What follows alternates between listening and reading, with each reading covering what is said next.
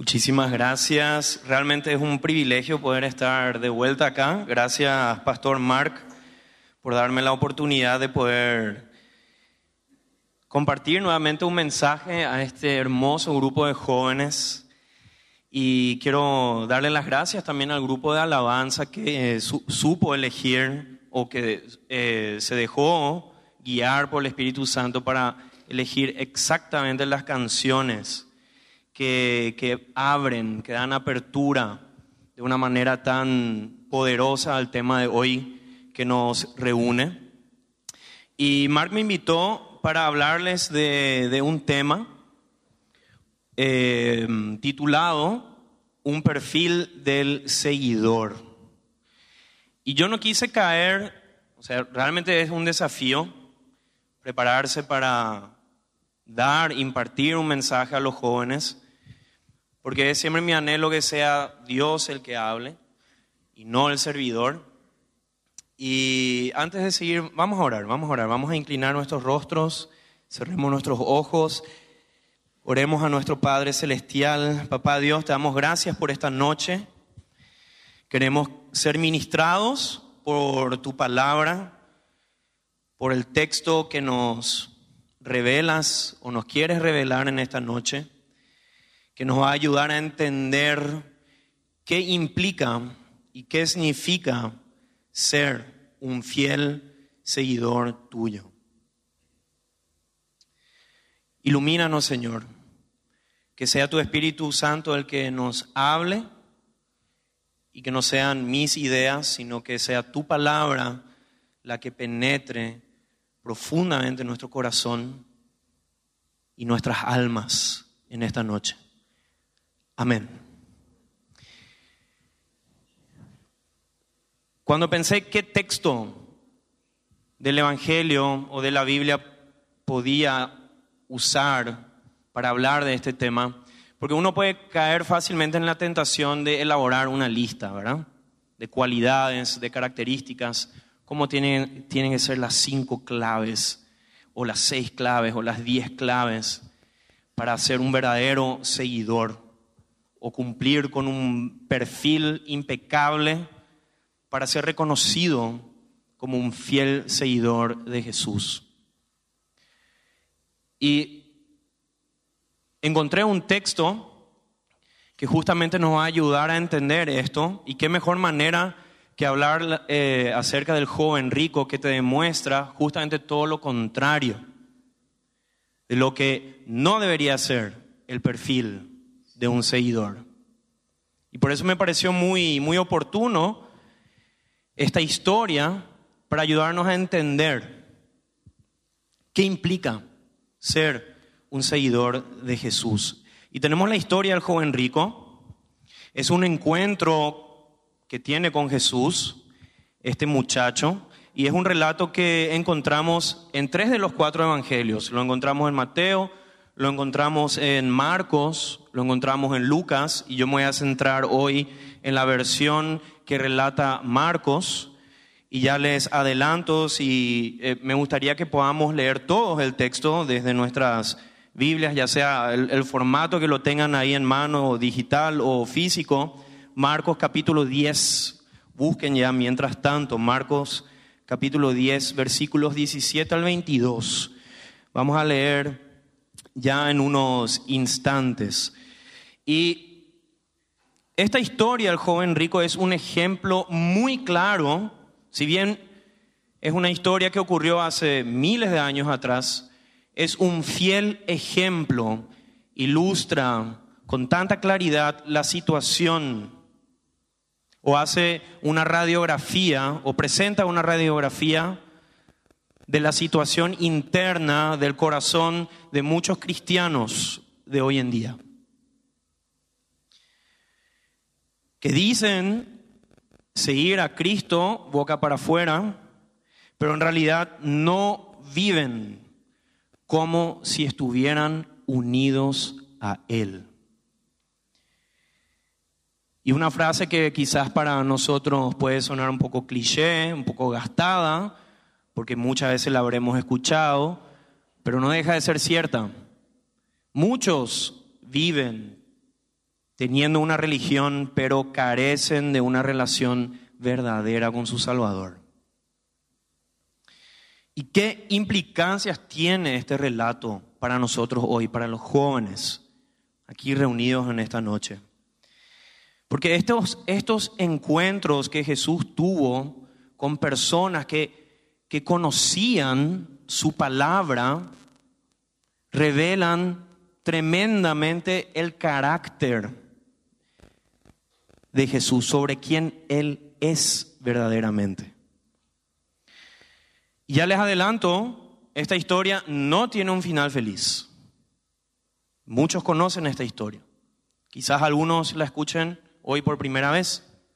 Y es un evento verdaderamente triste. Muy doloroso. Se trata de un hombre que se creía perfecto, pero al mismo tiempo estaba vacío.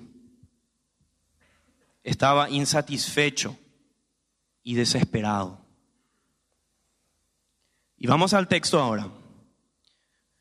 Marcos, capítulo 10, versículos 17 al 22. Voy a leer. Tengo acá la versión Reina Valera. Si tienen otra versión espectacular, lean eh, con la versión que sea de su preferencia. Siempre es bueno poder leer varias versiones eh, de un mismo texto para enriquecer.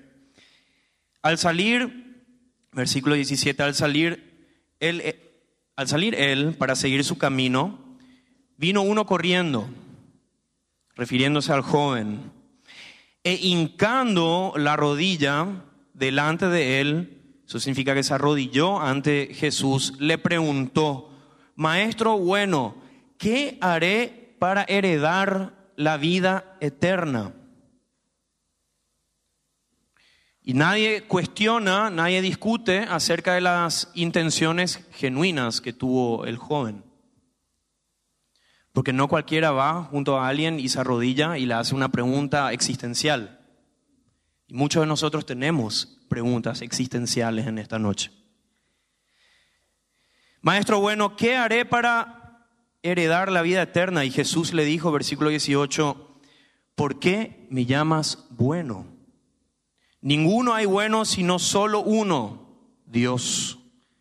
Los mandamientos sabes, no adulteres, no mates, no hurtes, no digas falso testimonio, no defraudes, honra a tu padre y a tu madre.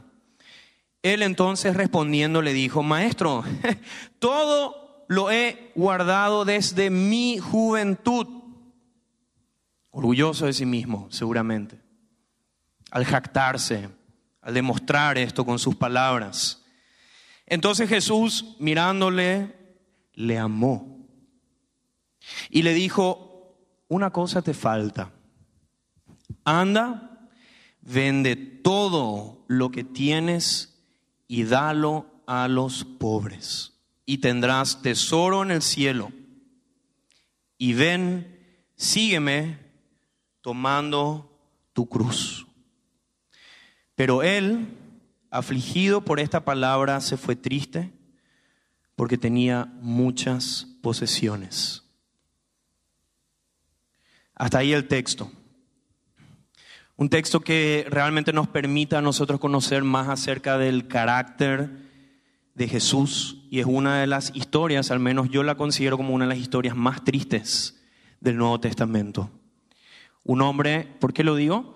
Porque se trata acá de un hombre que empezó bien, pero su desenlace terminó mal.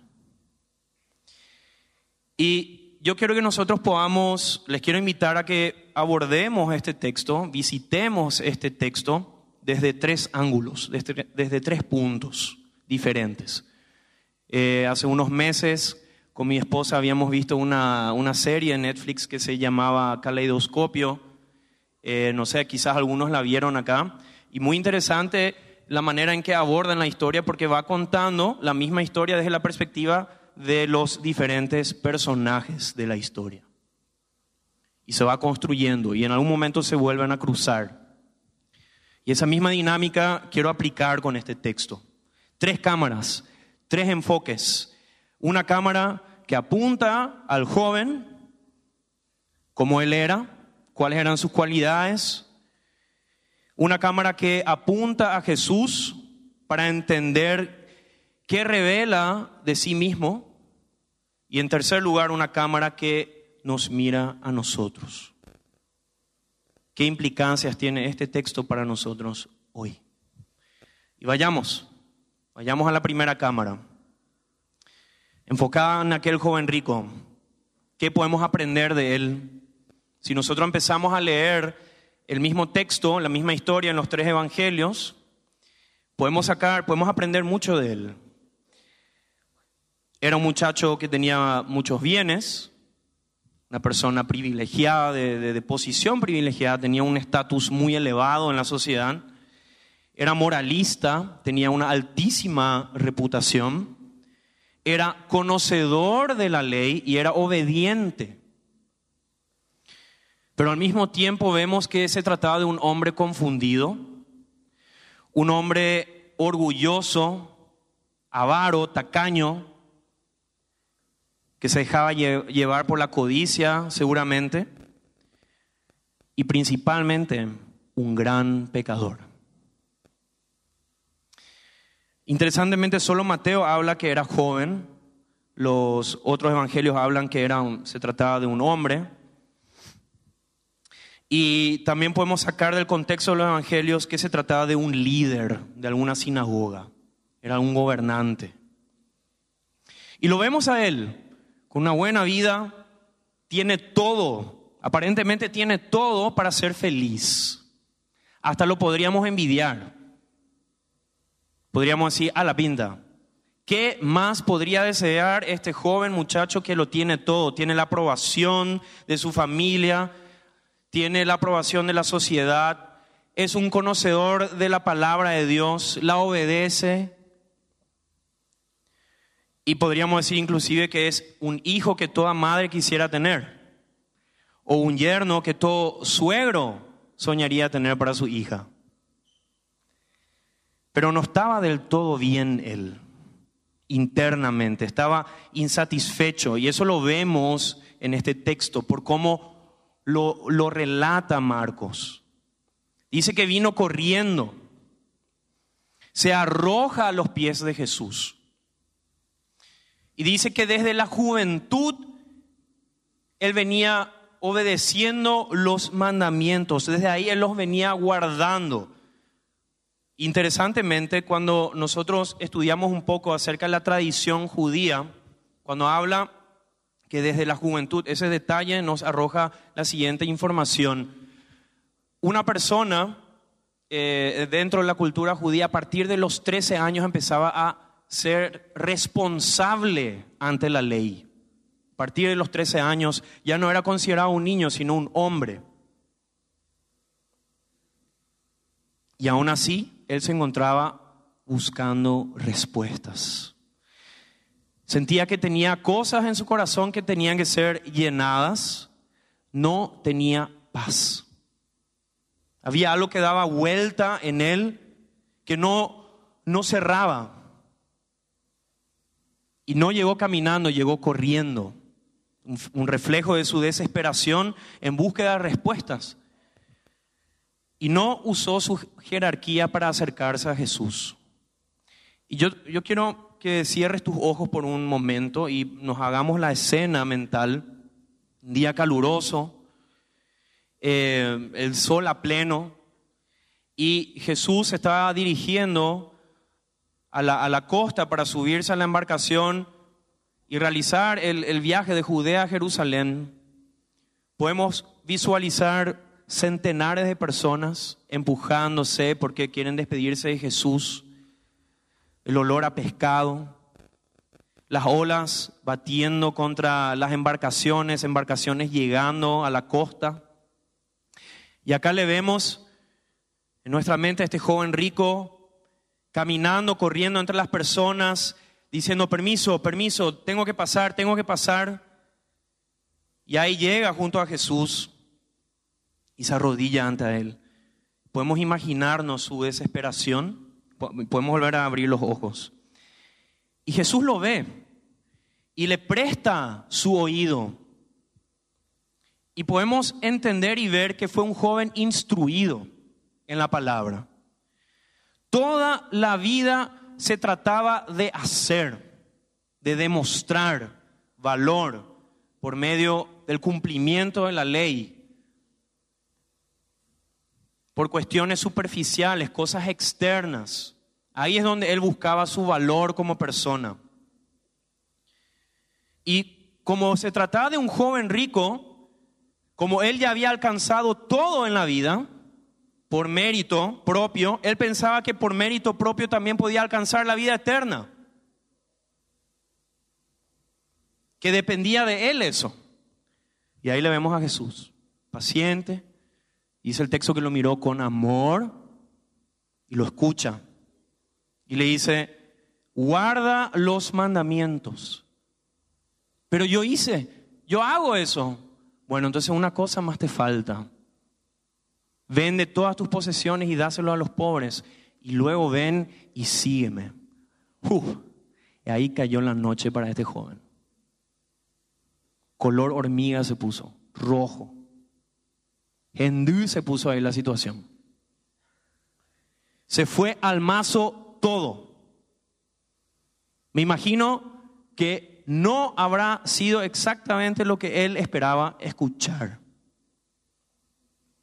Y así es Jesús.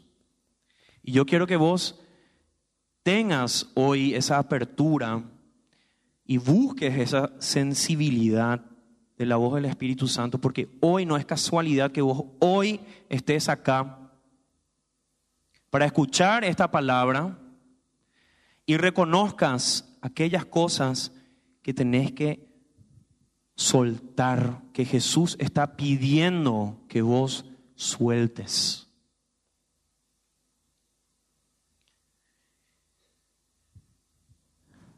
Y cuando Jesús le, le, plantea y le dice, tenés que guardar los mandamientos, curiosamente cuando leemos cuidadosamente, Jesús le cita seis mandamientos de los diez. Le cita los seis últimos. Pero ¿qué le dice aquí en realidad? Y acá hay un punto clave en este texto. Si bien no lo explica así abiertamente, lo podemos inferir, lo podemos interpretar. Jesús le cita seis de los últimos mandamientos, pero en realidad le dice, vos decís que has guardado todos los mandamientos, pero hay dos principales que no estás cumpliendo. ¿Y cuáles son esos dos? Amarás a tu Dios por sobre todas las cosas y a tu prójimo como a ti mismo. ¡Boom! Jesús acaba de dejar en evidencia el verdadero estado en el cual se encontraba el corazón de este joven rico. Quien se consideraba perfecto, quien se consideraba el ídolo de la fe, que había cumplido, que había alcanzado todo para ganarse una posición privilegiada en el cielo quizás, y así la vida eterna. Y Jesús le dice, demostrame, demostrame que realmente cumplís también con estos dos mandamientos principales. Vende todo y dáselo a los pobres. ¿Qué piensan ustedes? Tenemos el final de la historia. Sabemos que el joven no aceptó. No aceptó esta orden no aceptó estas palabras. Su cara se habrá transformado. Su optimismo cayó por el suelo. Se había ido con toda la esperanza al mundo, cayendo a los pies de Jesús, y ahora le vino la noche y omanó esperanza. Se fue todo por el caño. No más optimismo, no más esperanza. El precio era demasiado alto para él, incluso si se trataba, imagínense de esto, incluso si se trataba de la propia vida eterna. Por eso no hablo en vano cuando digo que es una de las historias más tristes. Él tenía la verdad, él tenía la vida eterna frente a sus ojos y no estaba dispuesto a tomarla. Era un precio demasiado alto para él y estaba dispuesto, sí, a servir, pero no a sacrificarse.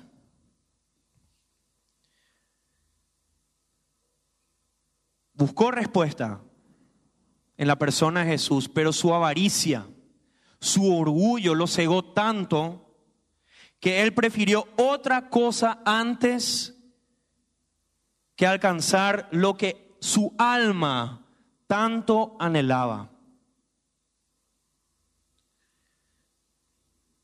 Ahora, ¿qué podemos entender? Jesús en realidad no está diciendo que ahora todos nosotros tenemos que salir a vender nuestros bienes y dárselo a los, a los pobres.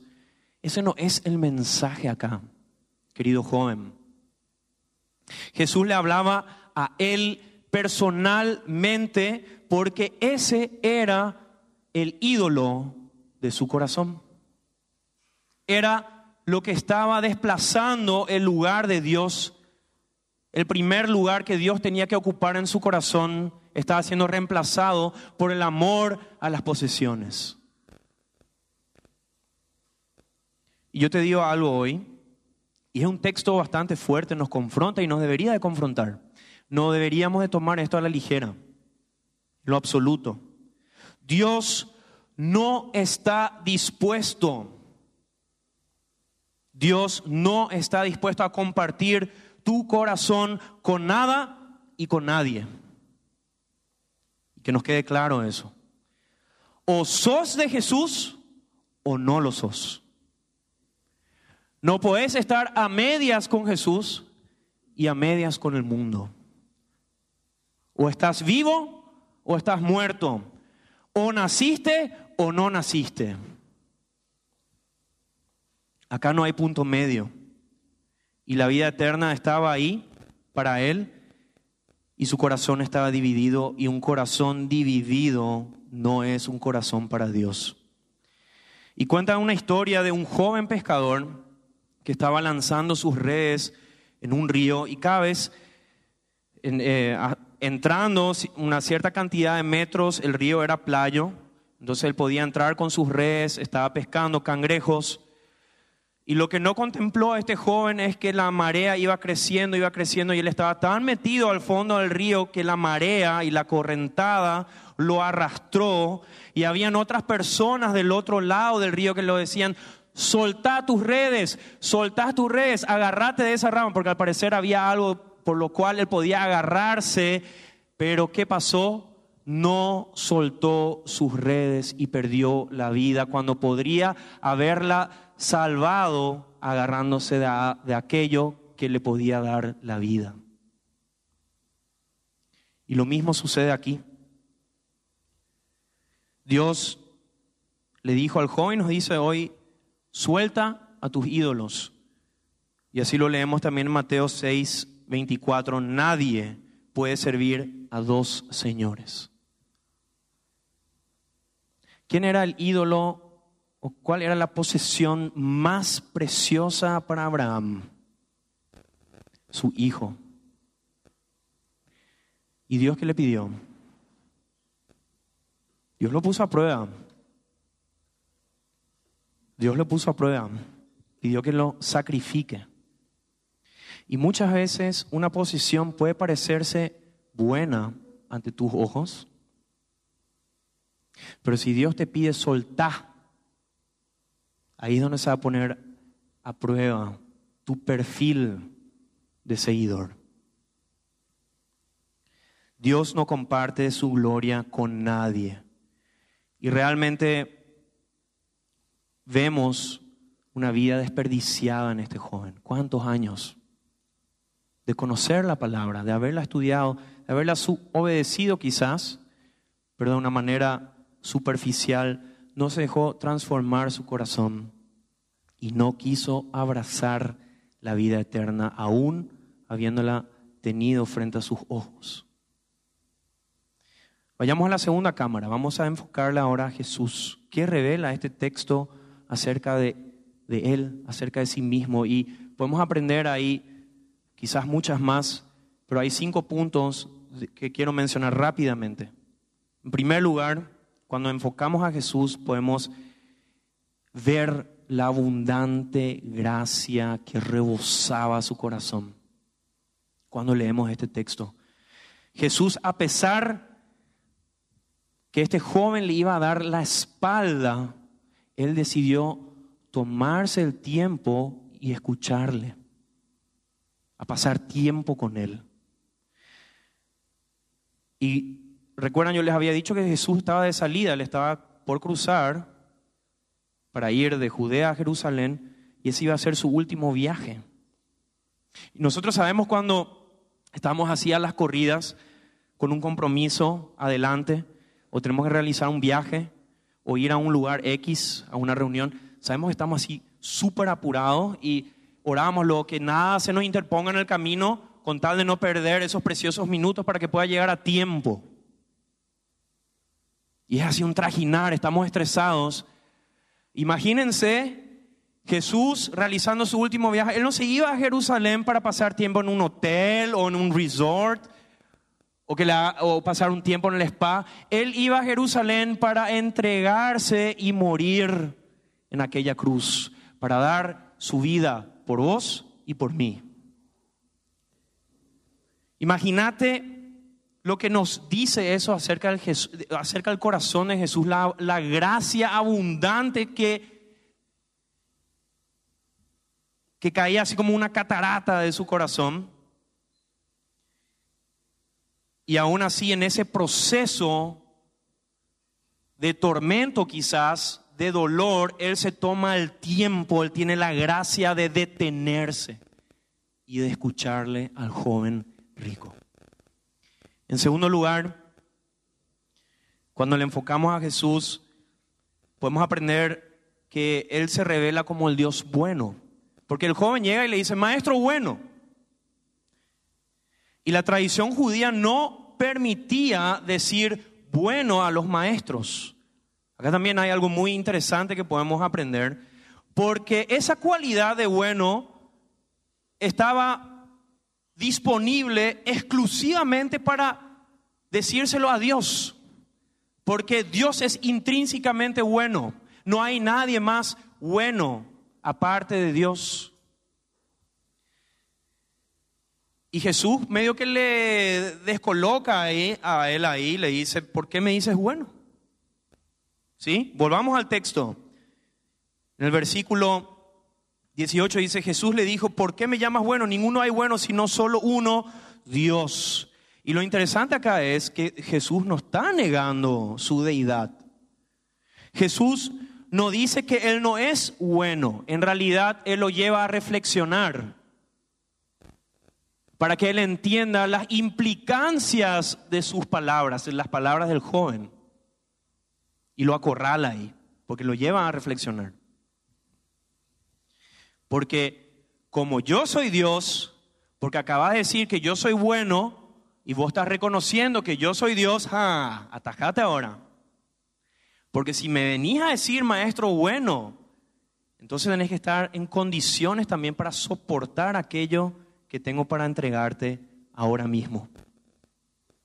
Entonces Jesús le lleva a reflexionar. Yo creo que el joven ni siquiera habrá medido la fuerza que tenía, tenían sus palabras, las implicaciones que tenían, pero Jesús usa esto para revelarse y confirmar su deidad. Y si Jesús te pide dejar algo, es en base de su bondad. No en base porque quiere lo peor para vos, es en base de su bondad, porque Él no se puede despegar de eso. En tercer lugar, ¿Qué podemos aprender de Jesús? De su perfil.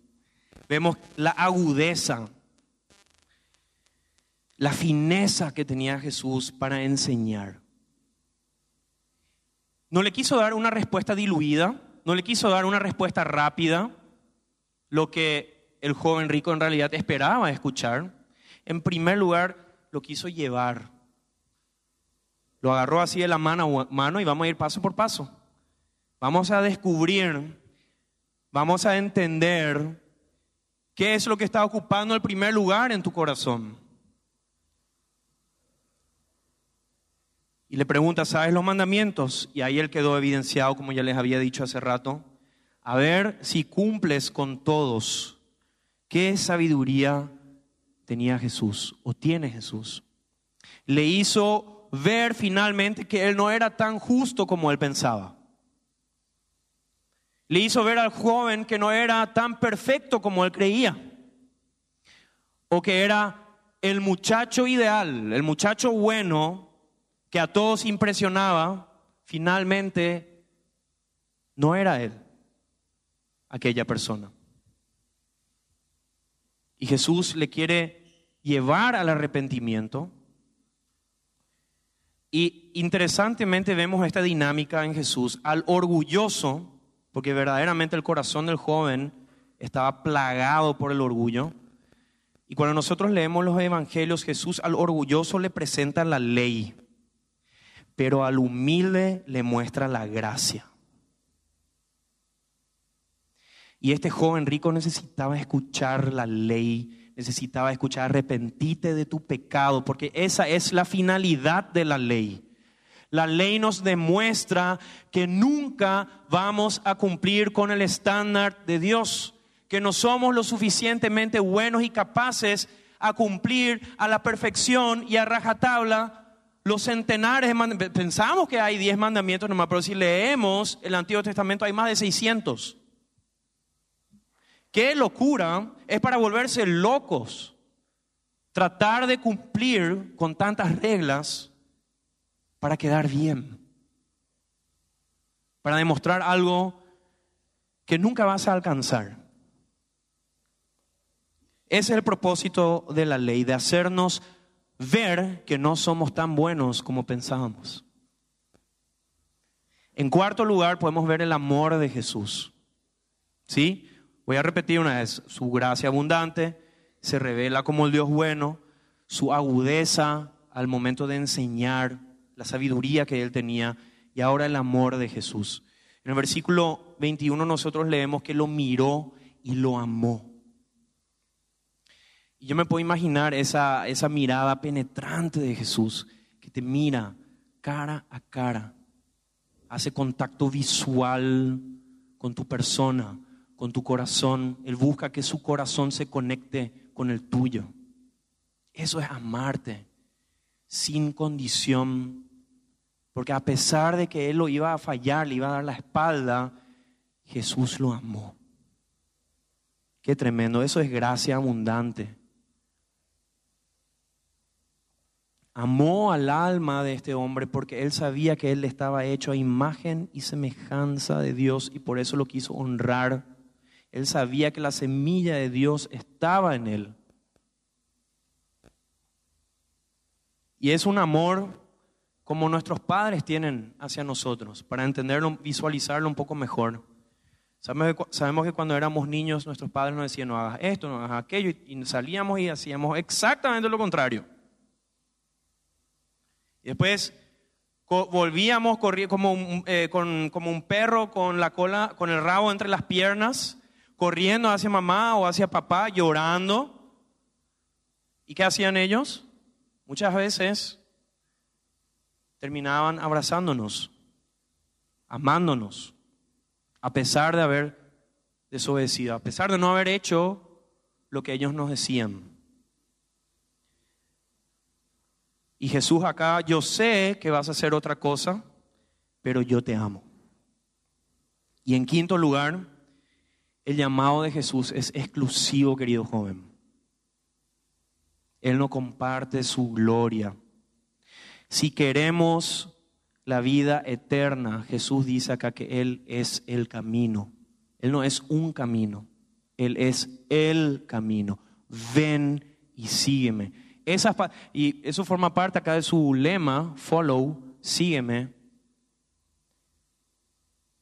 Yo podría decir que el perfil de un seguidor de Jesús es igual a estas dos palabras, ven y sígueme.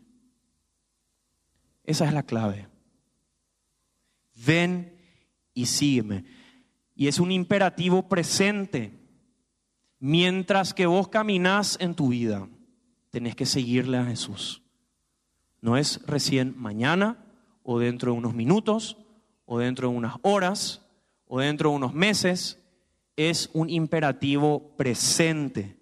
Seguir sus pasos, no solo un momento, seguir el estilo de vida de Jesús, que cuando Él camina delante tuyo, Él voltee la mirada hacia atrás y te vea a vos, siguiendo sus huellas.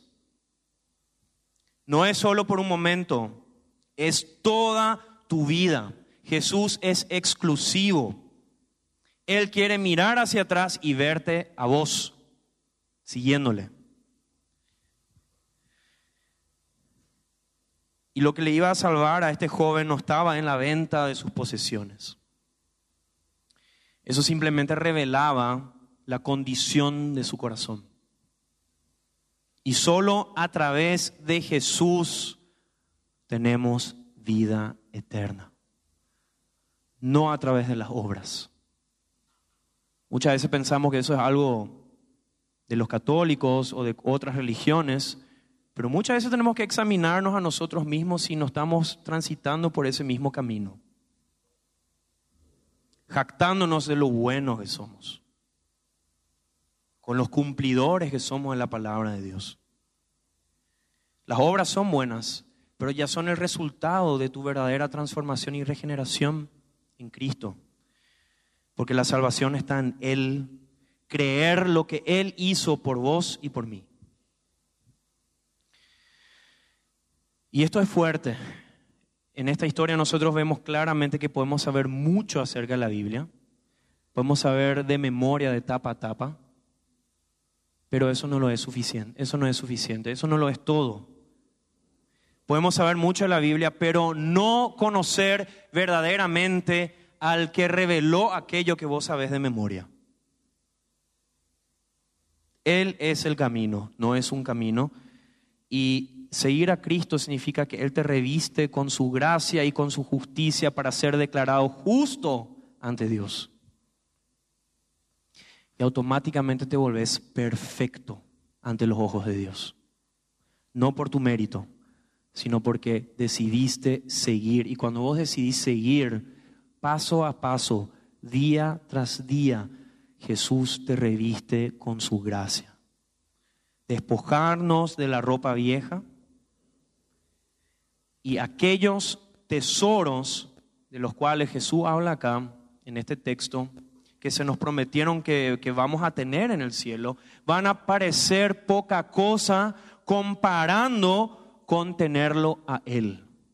Porque Él es nuestro verdadero tesoro. Vayamos ahora a la tercera y última cámara qué implicancia, qué aplicaciones tiene este texto para nosotros. Y en primer lugar, un llamado a la reflexión. Yo no quiero que vayas hoy a tu casa pensando que se trata simplemente de una historia, de un joven rico, que sus posesiones le importaban más que a Dios. No. ¿Qué reflexión te merece hoy este texto para tu vida? Le vemos al joven rico, lo tenía todo, era popular, era rico, era privilegiado, pero le faltaba lo más importante. Y acá les quiero compartir una frase que va a sonar fuerte, pero mejor que suene fuerte ahora que cuando sea demasiado tarde. Uno puede ir al infierno con el cielo en la mente. Ir al infierno con el cielo en la mente. Y eso es lo que pasó en la vida de este joven rico. Prefirió los tesoros de barro, los tesoros que se deshacen, los tesoros que no tienen verdadera trascendencia en la vida de uno. Vivía con una lealtad dividida y es fácil, y obviamente este texto me habla a mí también, no es un mensaje que solamente comparto a ustedes, sino me habla a mí en primer lugar. ¿Y cuántas veces nosotros nos encontramos? Es fácil estar, y, y es correcto, eso es bueno, pero cuidado. Es fácil estar cantando, alabando con las manos, quizás con una mano abierta, apuntando al cielo, pero con la otra acá abajo cerrando, con la mano cerrada, aferrándome a aquello que me está separando de Dios. No visiblemente, sino acá adentro en tu corazón, seguís con una mano cerrada porque no estás pudiendo soltar aquello que te aleja de Dios. Y seguís aparentando de que todo está bien cuando en realidad no es así. Seguimos muchas veces manteniendo las manos cerradas y esto me lleva a, pensar y a reflexionar en la vida de Judas. Él lo tenía todo él sí que fue instruido y estuvo cerca del maestro por tres años. Él tenía la vida eterna en sus manos y prefirió intercambiarla por miserables monedas de plata, unas pocas. Que si se transforma al cambio de hoy, no sé, alguna vez escuché en una prédica, estaríamos, ni siquiera llegaría a un sueldo mínimo lo que él cobró aquella vez. Como te decía, no es simplemente la historia de un joven rico que prefirió sus posesiones antes que Dios. Es la realidad de muchos, quizás de nosotros, hoy que no han entendido el verdadero significado de seguir a Jesús. ¿Qué, ¿Qué, otra implicancia tiene para nosotros? La cámara sigue mirando, apuntando hacia nosotros en esta noche. Y en este texto encontramos también un llamado real a cuidarnos de la idolatría. Y nosotros vimos en este texto que el joven hizo de sus posiciones su ídolo. Y Dios quiere tu corazón solo para Él. Y en esta noche yo te animo y te suplico, te, te imploro que reflexiones y en tu caso, ¿cuáles son las posesiones que te alejan de Dios. En tu caso, ¿qué podría ser? el caso del joven rico fue, fueron sus bienes materiales, pero en tu caso, ¿qué es? Reflexiona, analiza. ¿De qué nos estamos agarrando? Quizás te estás agarrando de algo que no es Dios o que no es de Dios y nosotros podemos estar agarrando cosas buenas en la vida, como mencioné también anteriormente. Puedes estar agarrando un buen trabajo. Puede ser que estés agarrando tu propia concepción, tu propia idea de lo que significa ser un seguidor de Cristo, pero está muy alejado de lo que verdaderamente revela su palabra. O quizás te estás aferrando a una herida que no te permite soltar, no te permite ser libre, que no te permite perdonar, porque eso se puede convertir en tu ídolo también. La falta de perdón, porque vos tenés la razón. Yo no voy a tomar esa decisión, a mí me hirieron, esa persona tiene que acercarse a mí y demostrar verdadero arrepentimiento. ¿Se dan cuenta? No se trata aquí de los bienes materiales, se trata de aquello que, tú, que está carcomiendo tu corazón y no está permitiendo que Dios ocupe el primer lugar en tu vida. Puede ser un novio, puede ser una novia, cosas buenas, cosas lindas. Pero si Dios te dice, abrí tu mano para soltarlo, tenés que estar dispuesto a hacerlo. Porque Él no te va a pedir que tomes una decisión que no esté basado en su bondad, en su amor confía. No seas iluso, no seas ciego, ciega, como lo fue el joven rico. Si Dios dice que tenés que abrir las manos esta noche, Él te está invitando a que hoy se quiebren estructuras y fortalezas y que sueltes aquello que es ídolo, un ídolo en tu vida. ¿Qué otra aplicación tiene para nosotros esta historia que nuestras buenas obras? Y ya voy terminando. que nuestras obras, nuestras buenas obras no nos van a salvar. Y esto es muy importante que entendamos una vez más, por más que lo hemos escuchado una y otra vez, la salvación es por la fe. No podemos hacer nada, absolutamente nada, para ganar el favor de Dios. Se trata de abrir la mano. Y muchas veces en nuestras iglesias sigue corriendo la doctrina de la retribución. Si yo me porto bien, Dios me va a bendecir. Si yo me porto mal, Dios me va a castigar. Y eso no es bíblico.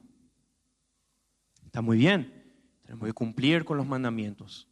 Tenemos que ser obedientes a la palabra de Dios.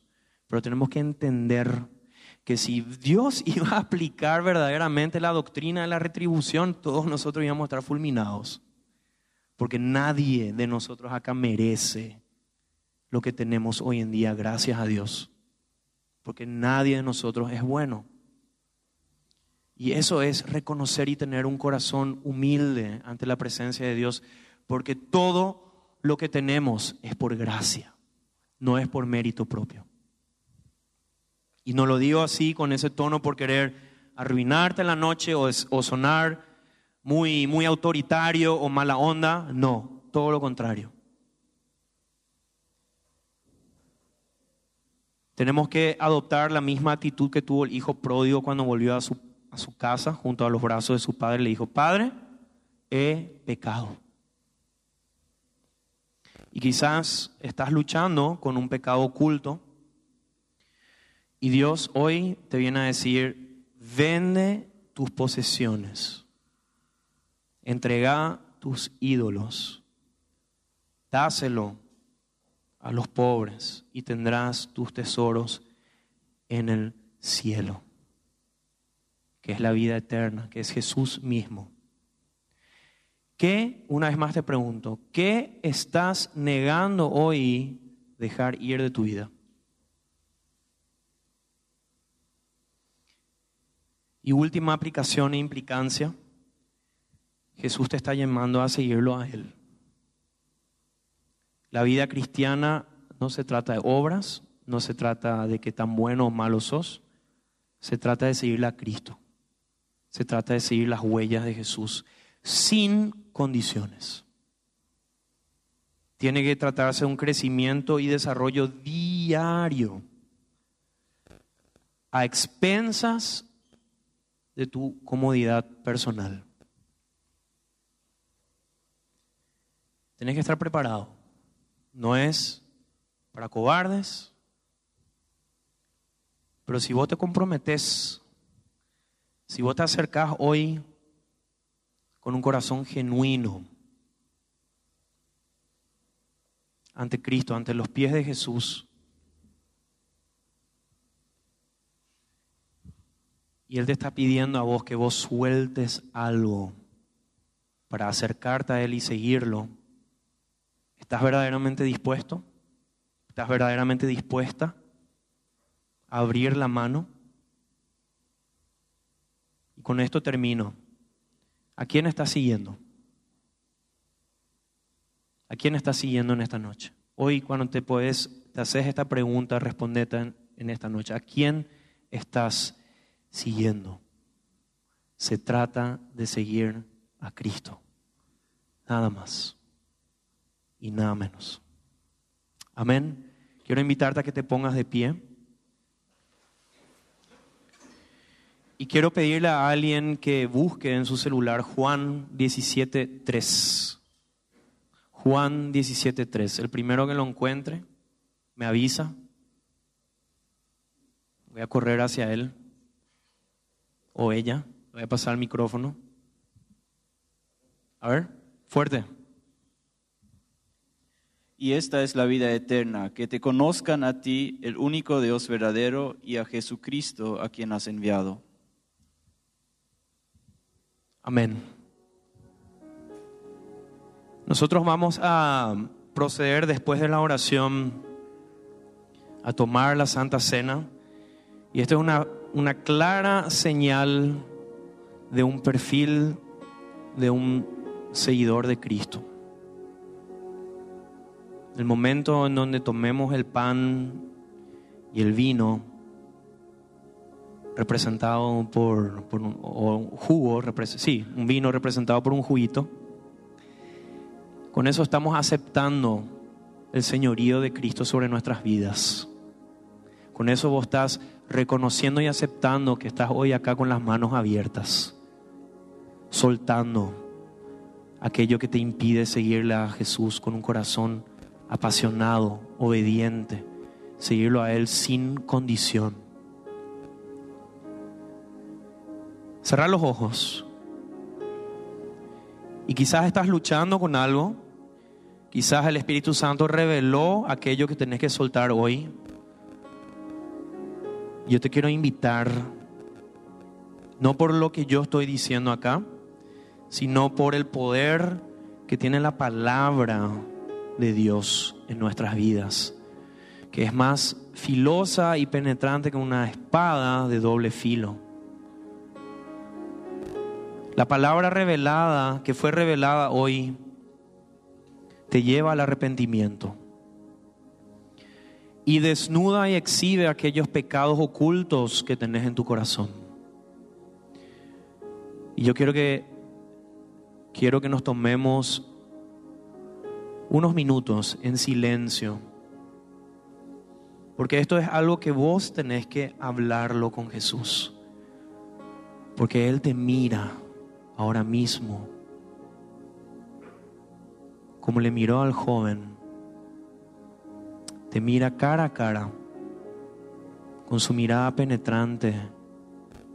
Que refleja puro amor y bondad. y las condiciones están dadas, lo único que Jesús está esperando es tu respuesta. Tómate este tiempo para hablarle cara a cara a Jesús y reconoce aquello a lo cual aún te estás agarrando y te, te, te cuesta soltar, te cuesta abrir la mano. Yo en lo personal no sé qué es, pero vos sabes muy bien qué está ocupando el primer lugar en tu vida. Tomate el tiempo, orale a Jesús, habla con Él, toma una decisión de no ser como el joven rico, de irte decepcionado de acá, porque pensás que es un sacrificio, un costo demasiado elevado el que tenés que realizar ahora. Pero es el más importante, porque de eso se trata. De eso depende tu vida. Entre la vida o la muerte. Habla con Jesús.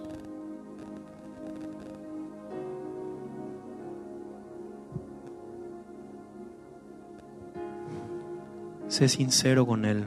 No te reserves nada. Él lo ve todo. No hay necesidad de seguir ocultando, de seguir aparentando.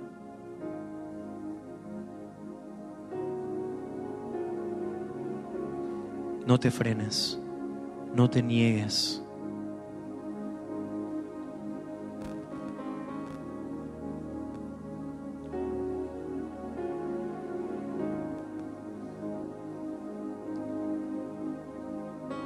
Si en tu corazón está ese anhelo, seguirle a Jesús, cueste lo que cueste, decirle con las manos al cielo, como señal de entrega, con las manos al cielo, aquí me tienes Señor.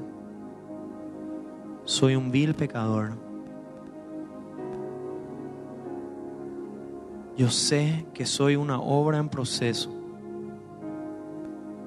que quiero crecer desarrollarme cada día un poco más siguiendo tus pisadas. Quiero andar detrás de ti, que cuando des vuelta, te des vuelta, me encuentres a mí. En mi imper- imperfección, con mis errores, con mis desaciertos, aún así sé que me miras y me amas.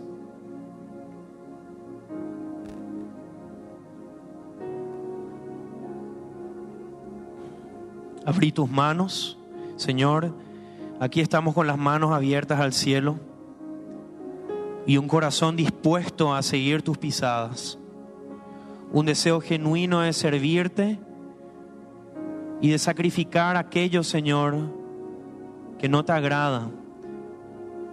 Pueden ser cosas buenas también. Danos, Señor, la voluntad, tanto el querer como el hacer, de soltar aquello que está desplazando el lugar que te corresponde en mi vida, en mi corazón. Me arrepiento en esta noche. Quiero recibir tu vida eterna, Señor. Sé que he pecado. Te entrego mi corazón. Ayúdame, Señor. Aquí me tienes. Te pido que bendigas la vida de cada joven aquí presente. Te pido, Señor, que sea un compromiso real el que nos mueva a servirte, no porque me dé prestigio, privilegio, reconocimiento en la vida,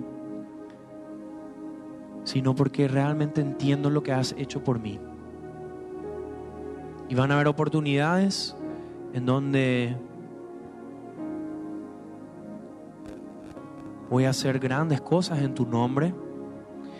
Así como van a haber oportunidades también en donde no van a haber luces, no van a estar las cámaras, no van a haber personas, no van a haber redes sociales.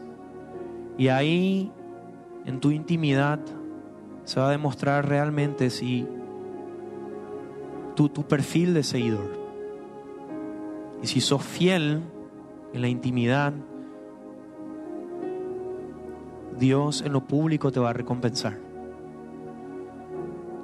Te bendigo, querido joven, querida joven, que Dios te siga usando en gran manera.